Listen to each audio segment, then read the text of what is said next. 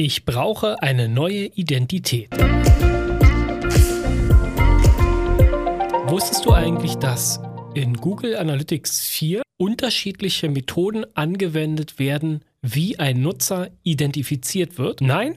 Dann erzähle ich dir jetzt hoffentlich was Neues. Google Analytics 4 benutzt unterschiedliche Methoden, um Nutzer zu identifizieren. Und jetzt ist es wichtig zu wissen, welche das sind. Denn diese Methoden sind teilweise sehr, sehr unterschiedlich und sie haben auch Auswirkungen auf deine Daten in Google Analytics. Fangen wir mal mit der ersten Methode an, die im Prinzip auch die, wenn man so will, Standardmethode ist. Ja, kann man so sagen. Das ist die sogenannte Geräte-ID. Früher in Universal Analytics hat man immer von der Client-ID gesprochen. Jetzt im Kontext von Google Analytics 4 wird es in den Einstellungen Geräte-ID genannt. Übrigens, alles, was ich hier gerade erzähle, kannst du selber in deinem Google Analytics 4 Konto anpassen bzw. überprüfen, indem du in die äh, Verwaltungseinstellungen gehst, also das kleine Zahnrad unten links, wenn du bei Google Analytics eingeloggt bist. Und dann gehst du auf den Punkt Identität für die Berichterstellung. So, das so als kleiner Disclaimer zwischendurch. Aber was ist denn jetzt die Geräte-ID? Die Geräte-ID ist eine unique ID, die auf Geräteebene vergeben wird. Jetzt werdet ihr euch wahrscheinlich denken, ja, da wäre ich jetzt auch selber drauf gekommen. Okay, fair enough. Also, was bedeutet denn das? Wenn ich mit meinem Desktop, Desktop-PC, vor dem ich jetzt gerade auch sitze, auf eine Seite raufgehe, auf der Google Analytics 4 ausgeführt wird, dann habe ich mit diesem Desktop-PC eine eindeutige Geräte-ID beziehungsweise Client-ID. So, soweit klar. Wenn ich mir jetzt mein Smartphone schnappe, was hier direkt vor mir liegt, und ich gehe auf dieselbe Seite, ja, dann habe ich mit diesem Smartphone auch eine Geräte-ID zugeteilt, nämlich auf diesem Smartphone. Ihr werdet aber jetzt schon gemerkt haben, ich bin ja ein und derselbe Nutzer.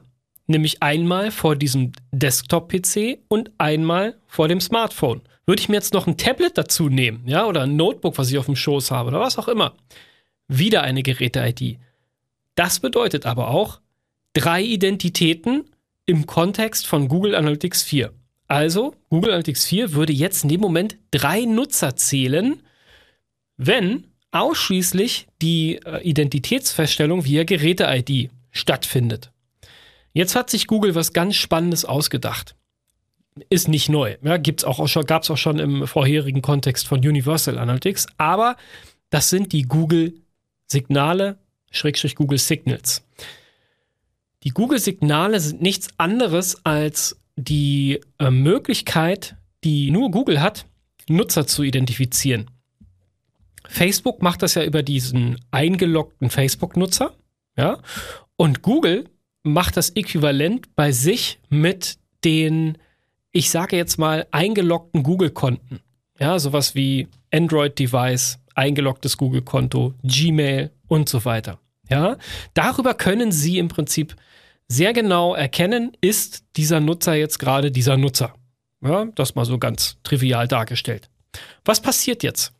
Wenn ich Google Signale in dem Konto nutze, dann habe ich die Möglichkeit bei der Identität für die Berichterstellung diese beiden Identitätfeststellungsmöglichkeiten zusammenzuführen. Und jetzt profitiere ich natürlich davon, dass wenn ich auf meinem Smartphone und auf meinem Desktop-PC mit ein und demselben Google-Konto eingeloggt bin, Google mich erkennt. Google hat jetzt also die Möglichkeit, mich einmal über die Geräte-ID und dann über die Google-Signale zu erkennen. Was wird Google jetzt aller Wahrscheinlichkeit nach tun? Weil sie mich als ein und denselben Nutzer identifizieren können über die Google-Signale. Vorausgesetzt, ich habe zugestimmt und so weiter und so fort. Ne? Das war dahingestellt. Dann kann Google sagen, okay, das ist jetzt gerade ein und derselbe Nutzer hier auf der Seite und demzufolge werde ich dann auch mit einer Identität in Google Analytics 4 Berichten ausgewiesen. So, dann gibt es noch eine Möglichkeit der äh, der Identitätsfeststellung im Google Analytics 4 Kontext. Und das ist ein sehr, sehr spannender Punkt. Den sieht man, den trifft man nicht ganz so häufig an. Auch in Universal Analytics gab es das schon. Und das ist die User ID. Was ist denn jetzt wieder eine User ID? Äh, da redet er von Geräte-IDs, Client-IDs, Google-Signal und so weiter. Die User ID ist wirklich genau das, was aus dem Namen sich ja schon ableitet, nämlich eine Nutzer-ID.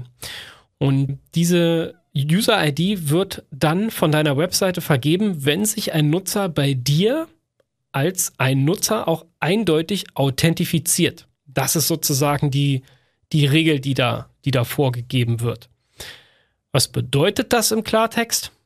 Ich logge mich bei dir auf der Webseite ein, dann weißt du, das ist jetzt gerade dieser Nutzer. Ja, also Beispiel meine E-Mail-Adresse abc123.test.de. Ich logge mich mit meinem Passwort ein. In dem Moment gibt die Webseite ein, eine eindeutige User-ID ähm, raus und diese User-ID nutzen wir zusammen mit dem Google Tag Manager beziehungsweise in Google Analytics, um Google Analytics zu sagen, hey, das ist jetzt, wir geben, wir haben jetzt hier eine User-ID für diesen Nutzer.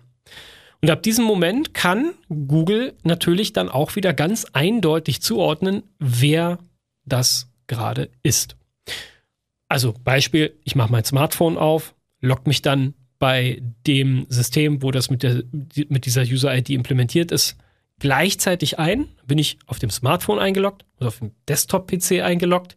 Ich habe aber jedes Mal die gleiche User-ID. Diese User-ID muss eine also das darf keine E-Mail-Adresse oder sowas sein. Ne? Also das darf nichts sein, womit du, also keine personenbezogene Daten, keine E-Mail-Adresse, Telefonnummer, ja, Sozialversicherungsnummern, sowas in der Richtung, das geht nicht. Also eine, eine wirklich eine, eine Nummer, die aus, aus, aus Nummern und Zeichen besteht und so weiter und so fort. Ne? Aber sie ist jedes Mal die gleiche, wenn sich der Nutzer authentifiziert hat. So, und jetzt kommt eine sehr spannende Geschichte.